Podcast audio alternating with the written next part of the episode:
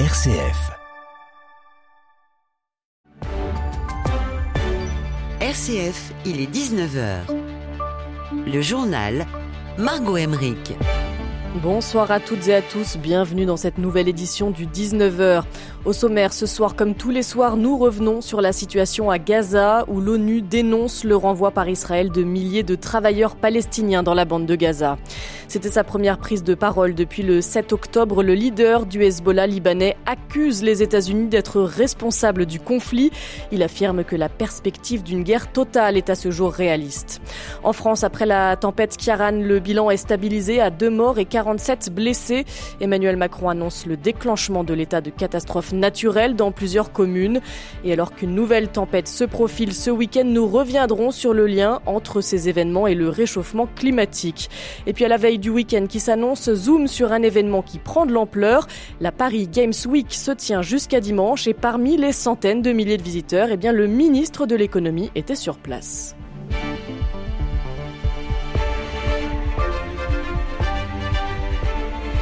C'est une nouvelle source d'inquiétude à Gaza tandis que le bilan humain continue de s'alourdir. Le gouvernement israélien a commencé à renvoyer des milliers de travailleurs palestiniens hors du territoire.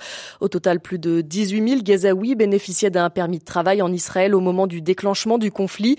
Essentiellement des travailleurs qui effectuaient des petits boulots mal rémunérés dans des supermarchés, des kiosques ou alors comme jardiniers.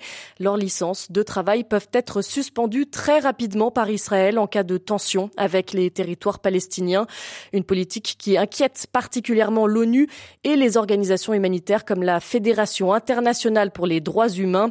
Écoutez, Mouna Dachri, elle est chargée de programmes pour le Maghreb et le Moyen-Orient. Cette fois-ci, c'était quand même euh, un peu violent pour eux parce que le 7 octobre, en fait, on ne sait pas combien de travailleurs étaient en Israël le 7 octobre, mais les autorités israéliennes ont déclaré qu'ils vont suspendre toutes les licences le 7 octobre alors que les travailleurs gazaouis étaient en Israël. Donc, euh, quand les autorités euh, israéliennes ont suspendu les licences, ils se sont trouvés dans une situation irrégulière en Israël. Certains ont pu fuir vers la Cisjordanie où ils ont été accueillis par la population palestinienne en Cisjordanie.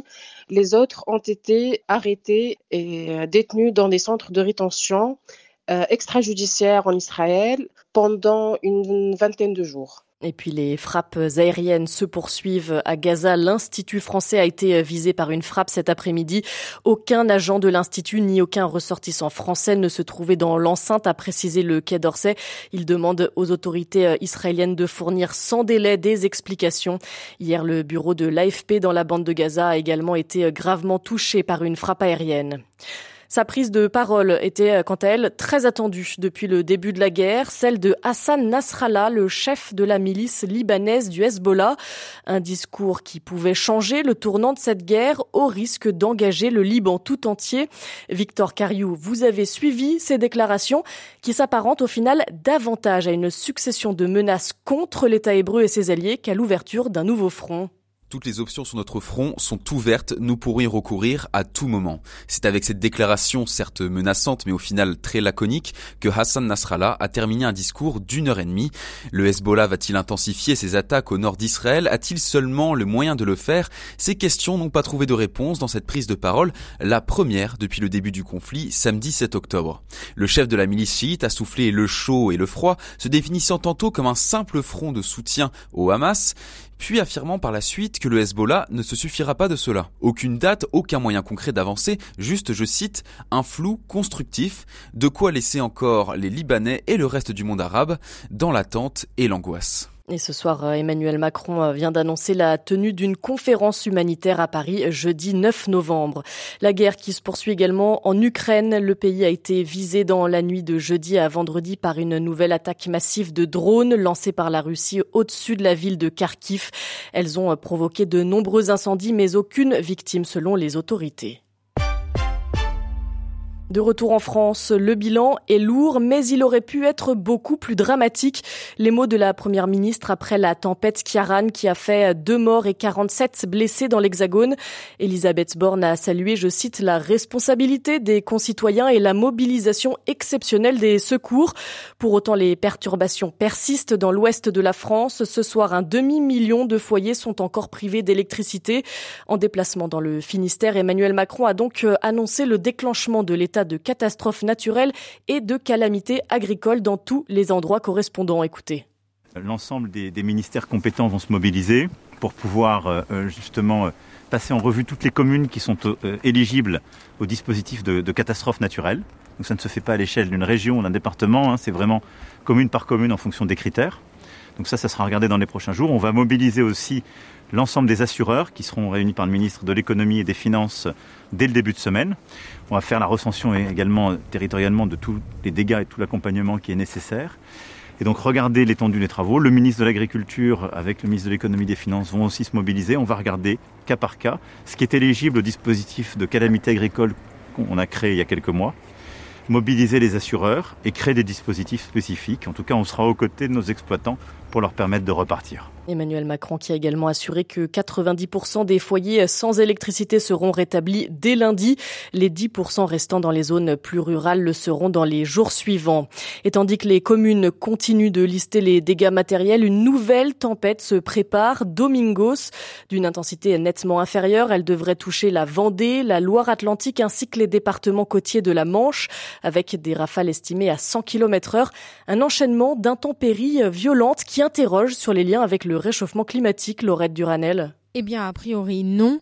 L'enchaînement de ces deux tempêtes n'est en tout cas pas provoqué en tant que tel par le réchauffement climatique. C'est d'ailleurs déjà arrivé, comme le rappelle Pascal Liu, chercheur au laboratoire des sciences du climat et de l'environnement. Par exemple, en 2013-2014, on a une succession de tempêtes euh, pratiquement ininterrompues entre décembre et la fin du mois de janvier. Donc, c'est des choses qui arrivent. Ce qui est étonnant, c'est que ça arrive de manière assez précoce euh, maintenant à un moment où les feuilles des arbres ne sont pas encore tombées, donc les arbres sont très fragilisés par ce genre de phénomène. Si le réchauffement climatique n'a a priori aucun lien avec la fréquence des tempêtes, il pourrait en revanche jouer sur l'intensité de celles-ci. Ce que l'on constate, c'est que ces phénomènes, quand ils arrivent, sont plus intenses, sont intensifiés par le réchauffement climatique, parce qu'on arrive à avoir plus de pluie pendant chacun de ces événements de tempête.